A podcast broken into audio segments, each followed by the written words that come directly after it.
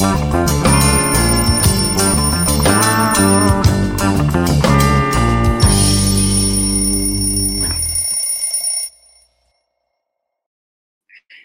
dia, quinta-feira, 10 de agosto, está no ar mais um Expresso com a Manu, o nosso programa que acontece entre segunda e sextas-feiras aqui nas redes do Ópera Mundi, com transmissão simultânea pelas redes Ninja.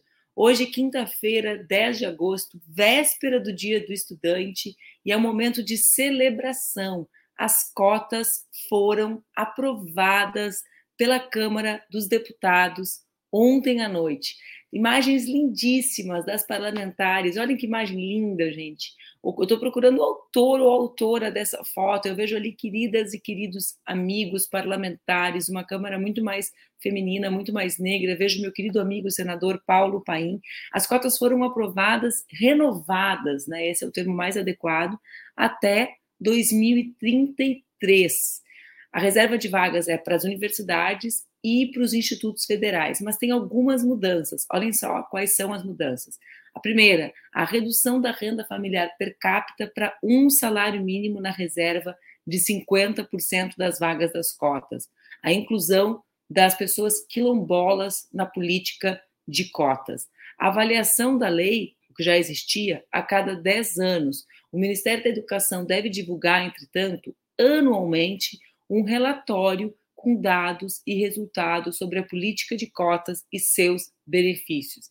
Além disso, a nova lei, a lei que renova as cotas, amplia as políticas afirmativas para os programas de pós-graduação, respeitando nossa, saúde para mim, né, gente? Respeitando a autonomia universitária. Então, ontem à noite foi um dia de celebração, de festa no parlamento brasileiro. Havia bastante tensão com relação à aprovação de lei de cotas no Brasil, da sua renovação, se Bolsonaro vencesse as eleições. As cotas, vira e mexe, aparecem aqui no programa os debates sobre elas, né?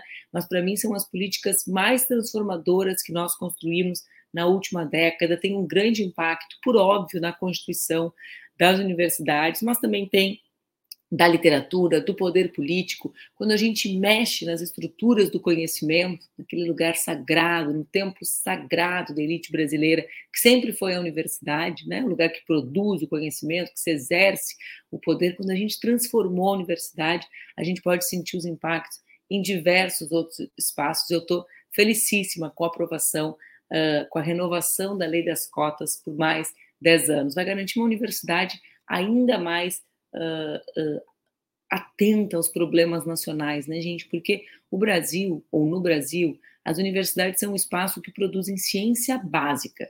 Então, é, o espaço que produz o conhecimento que pode garantir o desenvolvimento nacional é a universidade, sobretudo a universidade pública, onde as cotas existem. Então, ter o povo brasileiro, porque as cotas é isso, né? É levar o povo brasileiro para dentro da universidade, garante um conhecimento, uma ciência mais atenta aos nossos problemas. Estou muito feliz e acho que é um dia de grande festa. Ontem à noite também circularam as imagens que escandalizaram uh, várias pessoas com bastante razão, que são as imagens da execução de Fernando Villavicencio, candidato à presidência do Equador, que foi morto com diversos tiros na saída de uma escola durante um evento da sua campanha em Quito, capital do Equador ele, o Fernando Villavicencio, ele estava denunciando as ameaças que recebia do cartel Los Choneros, Los Choneros acho, acho que é assim o nome. Uh, Vila Vicêncio estava em quinto lugar nas intenções de votos e tinha uh, no centro da campanha o enfrentamento à corrupção e ao narcotráfico. Eu sei muito pouco dele, aliás, a, na última eleição em que o, o atual presidente Lasso foi eleito, eu ainda acompanhei a eleição como observadora internacional, mas acho que é importante que se perceba no que estão se trans transformando os países na América Latina, sobretudo depois desses longos processos de lawfare, né, como vive uh, o Equador há bastante tempo, com toda a, toda a perseguição a Rafael Correia e a outros militantes uh, da Revolução Cidadana. Né? Ali toda uma, toda uma desestruturação das conquistas uh, da Revolução Cidadana, que foram provocados primeiro por Lenin Moreno e agora por Guilherme Lasso. Ontem também foi um dia triste para as artes brasileiras, né? uh, o Brasil se despediu da Derbal Freire Filho, grande diretor de teatro, que aos 82 anos uh, deixou viúva Marieta Severo. Meu abraço solidário a toda a família de Derbal, a Marieta, né, todas as pessoas que admiravam e que compartilhavam né, a magia da arte promovida por Aderbal com ele. Um grande abraço, a minha solidariedade nesse momento de dor por essa partida, uma semana triste para as artes no Brasil, né, gente? Fiquei eh, bem impactada também com a morte dele. Ontem de manhã, a gente já comentou e deu a notícia aqui em primeira mão no Expresso, ah, foi preso o Silvinei Vasquez, que era o superintendente da Polícia Rodoviária Federal, que já estava ensaiando, olha ele aí, já estava ensaiando a sua candidatura à prefeitura de São José, Santa Catarina. Olha que loucura, gente. Seu menino achou que ia virar prefeito de São José e ele virou presidiário, esse termo que eles gostam tanto de usar para falar de outras pessoas, né? Ontem também foi um dia, e eu quero conversar sobre isso com a Mara Moira, em que Papa Francisco, mais uma vez, fez uma das suas declarações bastante significativas. Dessa vez, significativa para a população LGBTQIA, mas para todas e para todos nós que lutamos por um mundo livre de violência. Né? O que, que ele disse? Ele disse: a igreja é aberta a todos. Então, existem regras que regulam a vida dentro da igreja. Cada um encontra Deus ao seu modo dentro da igreja. E a igreja é a mãe e guia cada um ao seu modo. As mulheres trans são filhas de Deus. Ele te ama do jeito que você é. Jesus nos ensina a não estabelecer limites. Essa declaração do Papa Francisco é óbvio, né? O Papa Francisco é a autoridade da Igreja Católica, né? Quem não compartilha dessa fé uh, pode perguntar, bom, mas e qual é a razão dessa frase ter importância? Acho que ela tem uma, duas importâncias significativas.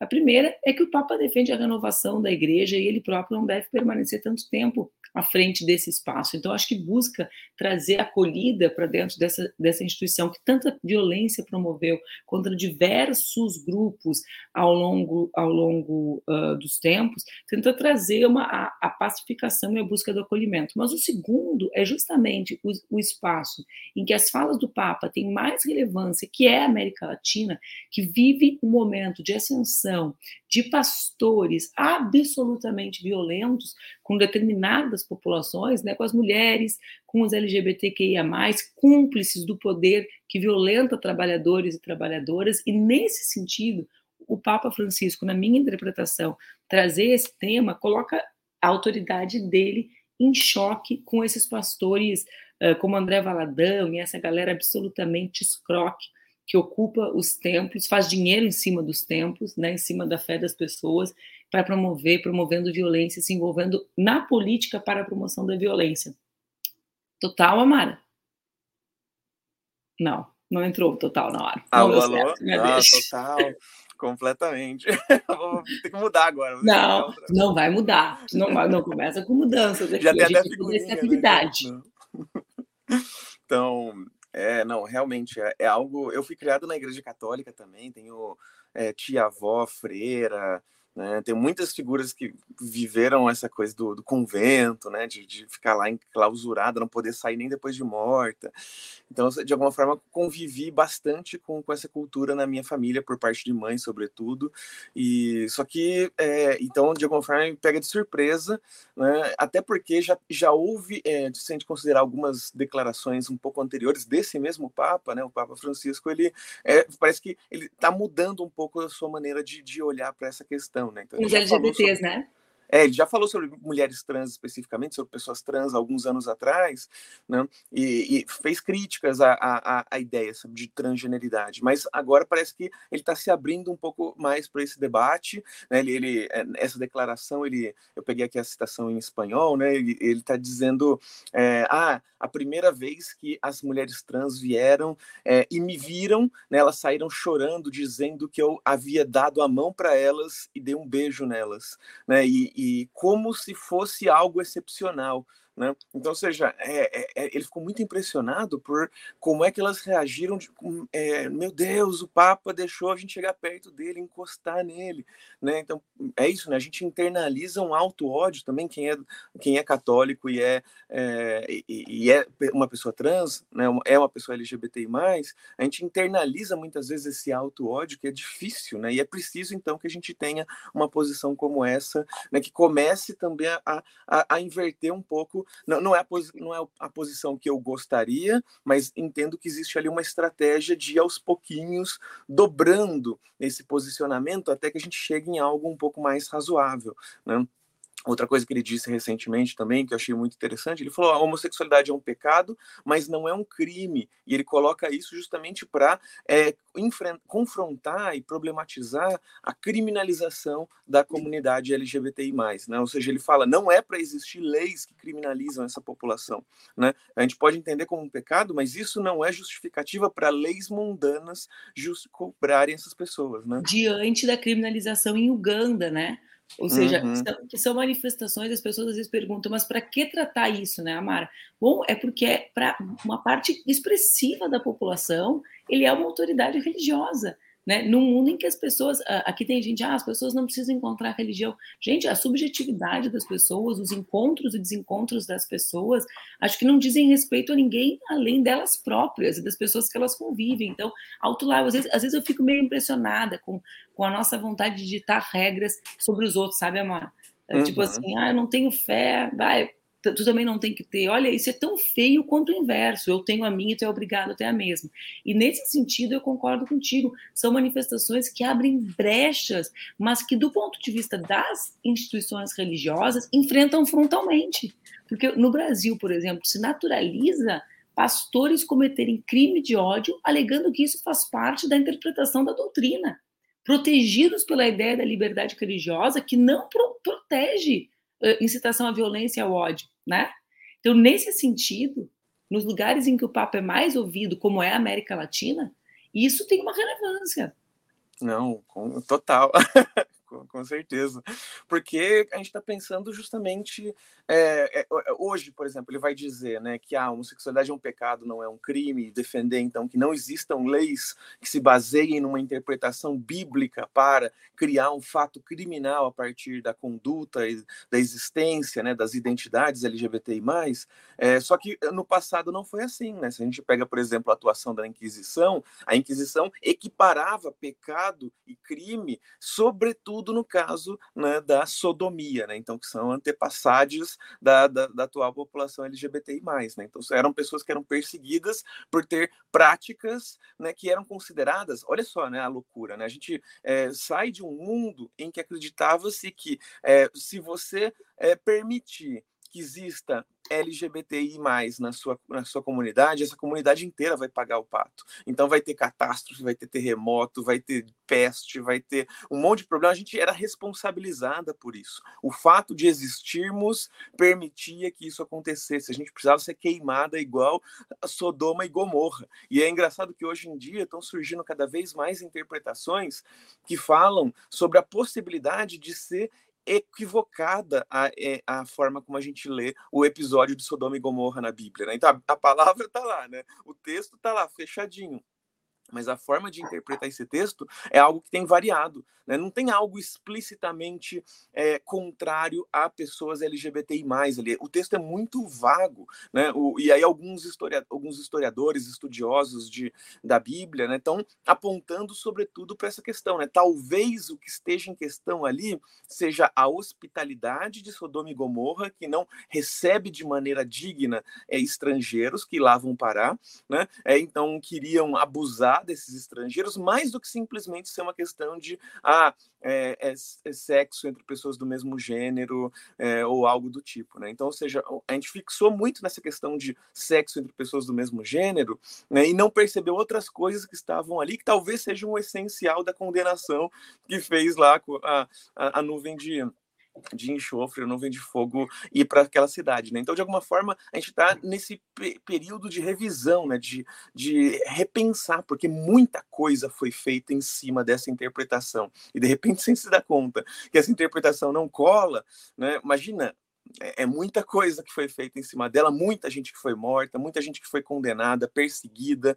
Né? Hoje a gente pode olhar para a nossa identidade com orgulho, hoje a gente pode andar pelas ruas, né? não é tão simples, né? a gente ainda corre muitos riscos, tem muita violência, mas a gente já consegue fazer um pouco isso muito mais do que a gente conseguia 500 anos atrás ou até 20 anos atrás. Né? E isso tem a ver justamente com essa mudança dos, dos tempos, mudança dos pensamentos, e é bom que essa mudança chegue numa autoridade tão forte como a Igreja Católica.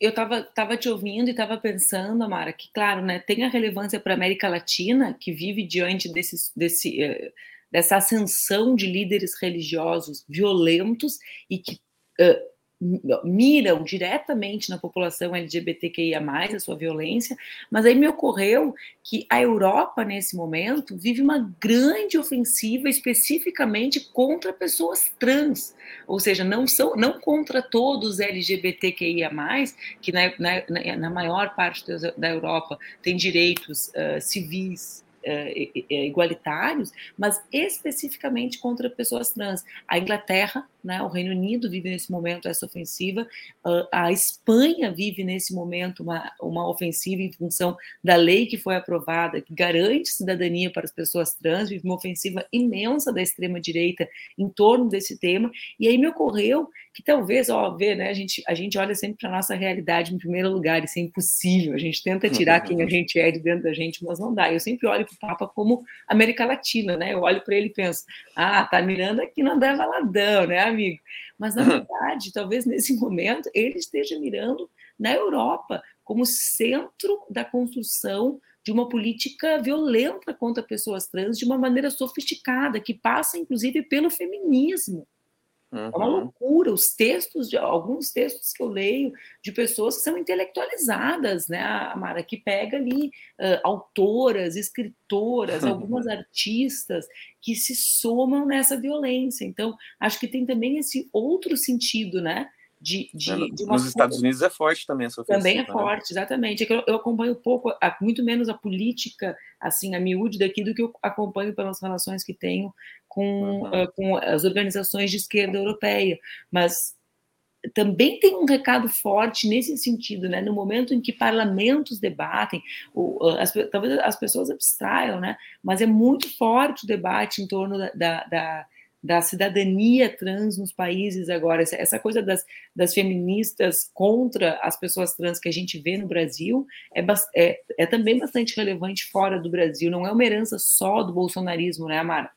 Não, não, é, é esse, é isso, né, a gente, é, eu acredito que isso tem a ver com a visibilidade que a gente acabou conquistando de maneira muito abrupta, né? Se eu pensar 10 anos atrás, não dava para imaginar que a gente teria hoje uma Erika Hilton, uma Duda Salabete, a gente teria uma Linda Quebrada no BBB e conseguindo estar lá sem, é, sem ser tão atacada e deslegitimada, né? Ela, ela inclusive sai do BBB não porque ela é, não por transfobia da população, mas porque ela cometeu um erro, sabe? Então, ou seja, um erro ali de ah, não, é, acabou não é, recompensando alguém que fez algo por ela, agora nem lembro exatamente quem era, mas a ideia é justamente essa, sabe? Que agora a gente pode ter uma travesti num, num programa como esse e ela não foi eliminada por transfobia, por pura transfobia da sociedade, foi outros motivos. Então ela conseguiu ser vista como uma pessoa íntegra para além de ser uma pessoa trans, né? E a gente não conseguia imaginar isso. Só que se a gente transforma tanta coisa em tão pouco tempo, né, também tem um, um, um uma, uma resposta né? Tem, um, tem a reação, né? A reação de gente que a vida inteira né, tratou de uma forma. É, eu, eu, lembro, tem um documentário sobre a Operação Tarântula que está disponível no YouTube, e aí as pessoas eh, sai o repórter perguntando né, o que, que você acha é, dessas mortes de LGBTI que estão acontecendo recentemente em São Paulo. Porque tava, é, era uma temporada de caça, chama o documentário, né? E justamente mostrava assassinatos de pessoas LGBTI acontecendo naquele momento, anos 80 né? E as pessoas elas se sentiam muito à vontade diante de uma câmera, diante de um microfone, para dizer não, essas pessoas tinham mesmo que morrer. Então, ou seja, a, a gente mudou bastante, só que essas pessoas ainda existem. Né? E se a gente mudou e conseguiu essa visibilidade, toda essa repercussão, né, também isso vai gerar uma baita de uma reação. E às vezes essa reação ficou reprimida. Né? Eu sinto que a eleição do Bolsonaro teve que ver com isso também. Né? Então, com toda essa mudança brusca de realidade, né, de, é, de questões, o que, que, não pode, o que não é mais aceito, o que, que não pode mais ser feito, o que, que não pode mais ser pensado. Só que deixar de pensar algo é um processo longo. Não é simplesmente, ah, eu claro. percebi que isso é errado, não vou mais pensar assim. Então a pessoa fica com aquele pensamento, mas ela não pode pensar mais assim, mas ela, ela vê o mundo mudando, mas ela continua com o seu pensamento ainda muito formado, né? É, essa mudança de pensamento é algo que é longo. Eu até queria conversar com você um dia sobre isso, assim, né? Como é que a gente faz para mais do que as pessoas não dizerem coisas horríveis, mas elas não pensarem coisas horríveis. Nossa, total. Eu concordo completamente contigo sobre isso, né? De como a gente demora um tempo. Eu vou usar um exemplo meu, porque as pessoas, eu acho que a gente precisa usar os nossos exemplos de transformação, Amara, porque todo mundo caga a regra como se fosse perfeito e se já nascesse uhum. desconstruído, entende? E se já nascesse dominando tudo. Uh, são, tem um assunto que a gente pode falar depois, é que envolve a pessoa.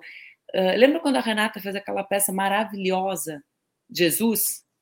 A Bom, Rainha do Céu. Jesus, a Rainha a... do Céu, que, ao contrário do que as pessoas pensam, para mim foi um dos, dos, meus reencontros com o cristianismo.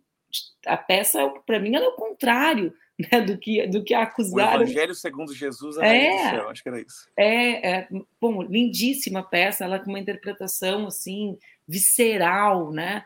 E, e, teve aquele. Enfim, o assunto não era esse, mas eu me lembro que conversando com a Renata um dia, numa pequena entrevista, eu simplesmente falei: o travesti. Uhum. E a Renata me olhou gentilmente.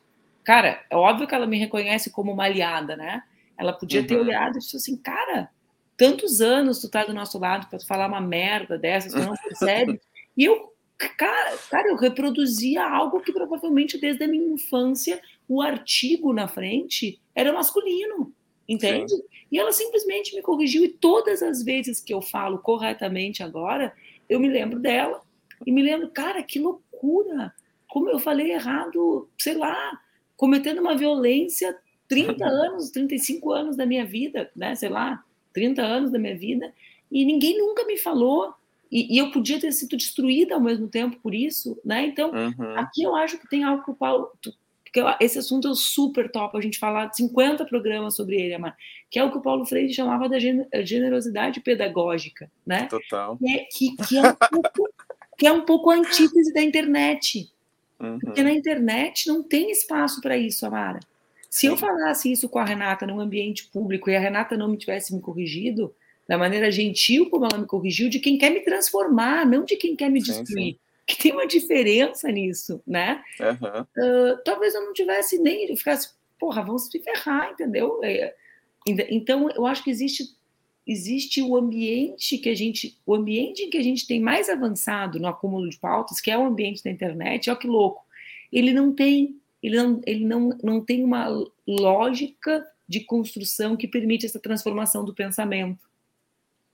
Não, pois é, e, e, eu fico pensando justamente, né, quando a gente cria é, leis que criminalizam a LGBTI-fobia, né, quando a gente, de alguma forma, é, torna impossível, que as, torna, é, torna vai, vai atrás das pessoas que se comportam dessa maneira, que falam esse tipo de coisa, que erram, né? A gente, é, eu, eu, eu não tenho dúvidas se isso de fato transforma as pessoas ou se simplesmente faz com que elas não digam o que elas pensam, né? E, e eu gostaria de, de acreditar que, que eu estou criando uma sociedade que as pessoas não querem a, a, destruição, a morte, né, do, do da, dos outros coleguinhas, da outra comunidade, né? Eu gostaria de pensar que não é simplesmente, ah, eu não quero que a pessoa diga não, que ela me odeia. Eu quero criar uma sociedade em que a gente consiga conviver em paz e se sentir confortável, não se sentir ameaçada pela existência de alguém que é diferente de nós, né? Mas e, e aí eu fico me perguntando, né, se nessa sociedade em que a gente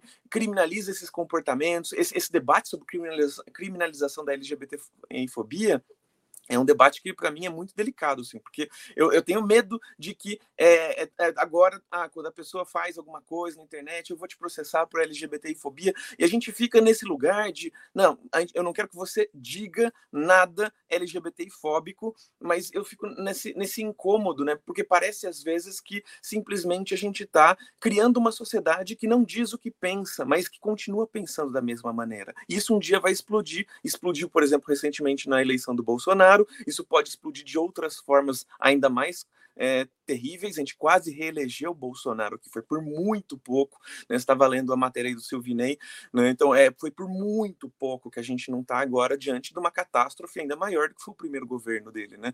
Então, de alguma forma, eu tô, é, é isso, né? eu gostaria de pensar uma sociedade que não fosse tanto para esse enfrentamento e que cobrasse essa repetição do jargão como a coisa mais importante a se fazer agora e que a gente tivesse é, é, essa postura de mais diálogo. Né? Eu sinto falta dessa postura, porque eu acredito que ela é fundamental para a gente criar uma sociedade diferente do que a gente tem.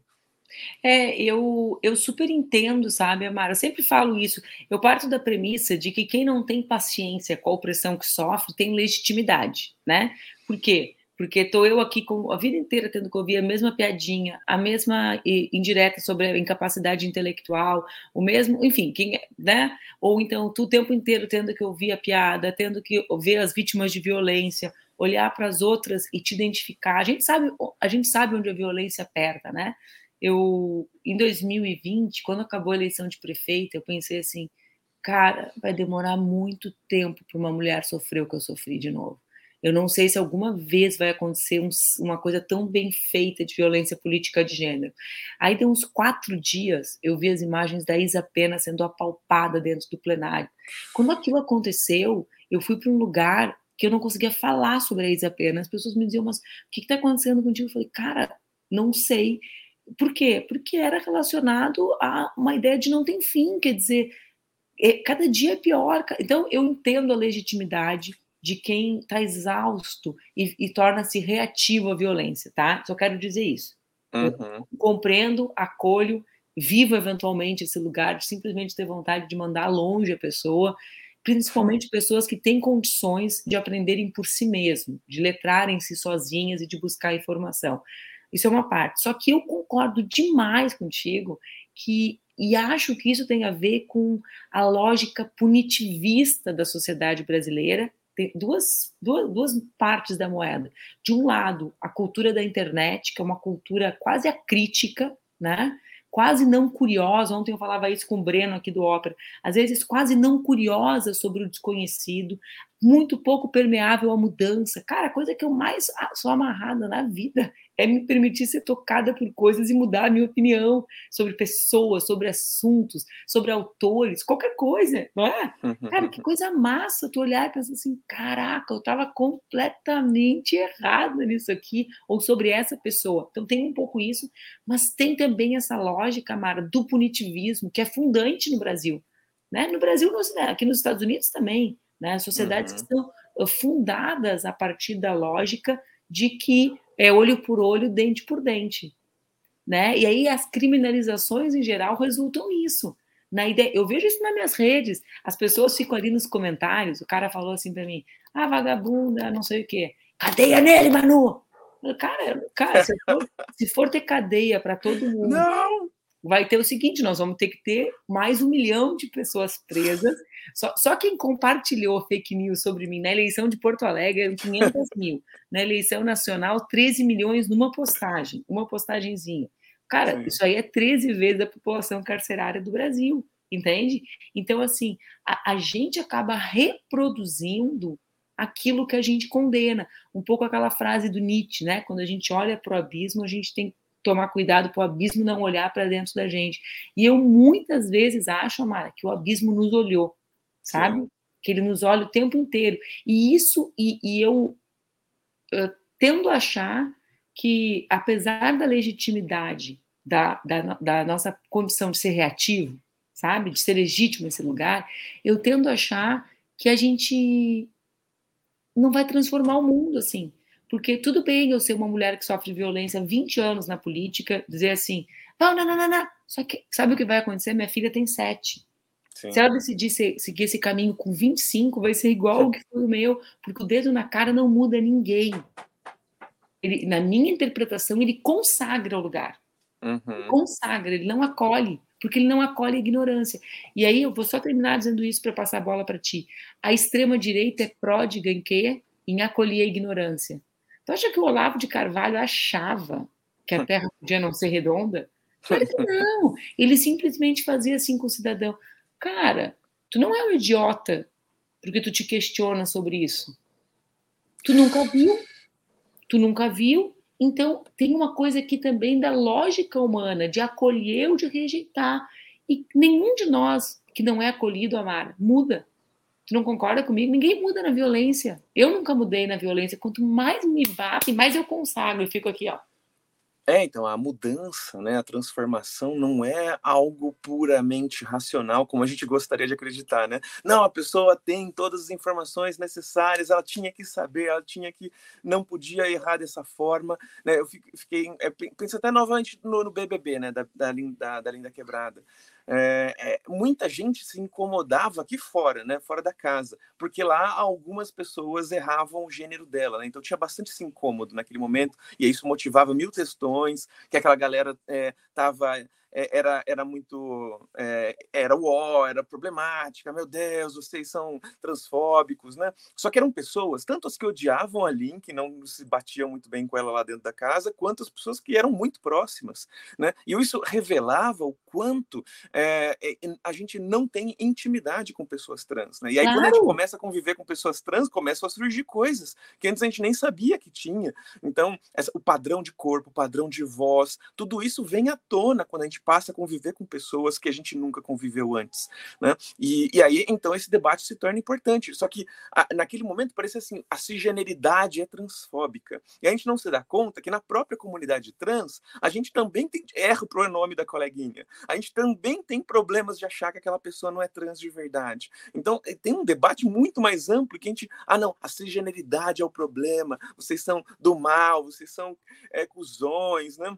Vocês precisam morrer, né? E, e, o problema está em nós também, porque também fazemos parte da mesma sociedade, né? E esse discurso de só apontar dedo, de falar você está errada, você não devia ter feito isso, parece que a gente não, é, a gente acua a pessoa, né? E, e, e a gente não entende que transformação não é puramente racional, tem um lado emocional muito importante para a gente levar em consideração, né? Então, se a gente simplesmente for trazendo dados e falar, ah, você tem que mudar por conta disso, disso, disso, achando que é puramente uma questão lógica, a gente não vai conseguir transformar essa sociedade. A gente vai precisar de outra postura se a gente quiser viver um mundo que não fique o tempo inteiro nessa polarização tão absurda que a gente vive hoje, né? É, e aí tem a grande massa, eu acho que é super legal esse exemplo que tu traz da exposição da Lin no BBB, né?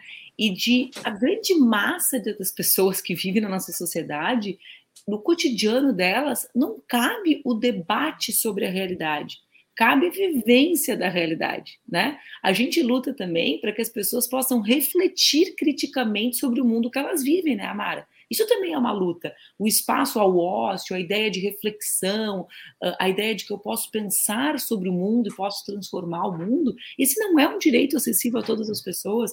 os trabalhadores e as trabalhadoras que vivem ali o dia inteiro correndo para pegar o ônibus, eles pensam sobre o seu ônibus está atrasado e que pode perder o trabalho, ou como seu salário é insuficiente para alimentar os seus filhos. Por que, que eu estou uhum. colocando isso nesse lugar? Porque aí, quando tu traz ali no BBB, tu está dizendo o seguinte: olha, a gente trouxe para o espaço público aquilo que não estava no espaço público. E é natural que as pessoas que não convivem com aquilo no espaço público não tenham uh, o hábito, o letramento, a capacidade, a reflexão sobre aquilo ainda.